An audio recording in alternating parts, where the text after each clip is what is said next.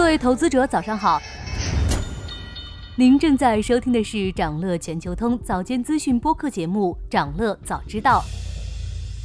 今天我们关注的是刷爆大家朋友圈的酱香拿铁，以及它背后的瑞幸咖啡。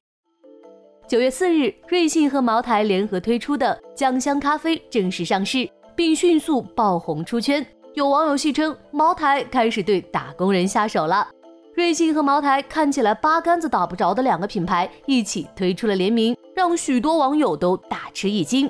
但事实上，回顾过去两年这两个品牌的动作，不难发现两者的联姻也在情理之中。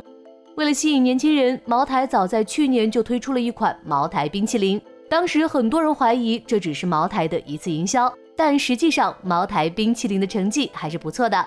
根据茅台董事长透露，截至今年六月底，茅台冰淇淋累计销量近一千万杯。而瑞幸在创新的道路上走得更加积极。二零二一年和二零二二年，瑞幸咖啡的上新数量均超过一百款。作为对比，同期的星巴克上新数量只有三十八款和二十七款。联名方面，在跟茅台合作之前。瑞幸陆续与哆啦 A 梦、JoJo 的奇妙冒险等知名 IP 合作，持续强化品牌年轻化调性。持续的创新令瑞幸咖啡爆款频出，食盐拿铁两年卖出三亿杯，酱香拿铁则直接引爆朋友圈。产品端的火爆也反映到了业绩上面。今年二季度，瑞幸咖啡实现营收六十二亿，同比增长百分之八十八，单季度净利润约十亿。是的，你没听错。瑞幸早已不是那个烧钱补贴消费者的瑞幸了。我们具体从门店数据看，发现瑞幸的门店扩张也在明显提速。二季度新开一千四百八十五家门店后，它的总门店突破了一万家，是中国历史上第一家门店数破万的咖啡品牌。相较之下，星巴克同期新增门店数量不到瑞幸的五分之一，六千四百八十家的总门店数量也远远低于瑞幸。扩张的同时，瑞幸也开始享受到规模效应带来的成本摊薄。二季度经营利润率达百分之十八点九，创下历史新高。而星巴克同期经营利润率还比它低了一点六个百分点。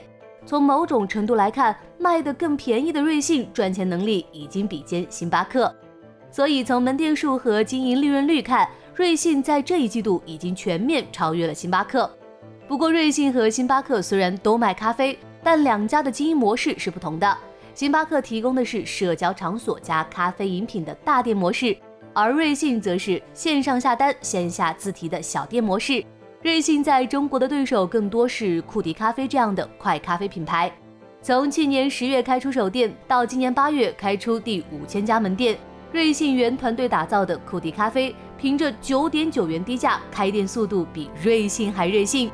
为了应对库迪咖啡的竞争。瑞幸也已经采取行动。今年六月，瑞幸推出每周一次九点九元到店消费券，九点九元的定价基本上是贴着成本走的，为的是反击库迪咖啡。对此，机构认为，虽然降价提量策略使公司利润端承压，但这个策略所带来的增量业务能进一步提升公司品牌力。另外，为了应对库迪，瑞幸也在五月底开启了带店加盟的模式，允许竞争对手加盟店翻牌加入。从目前来看，瑞幸的应战效果可圈可点。无论是九点九元咖啡，还是带店加盟，市场的反响都不错。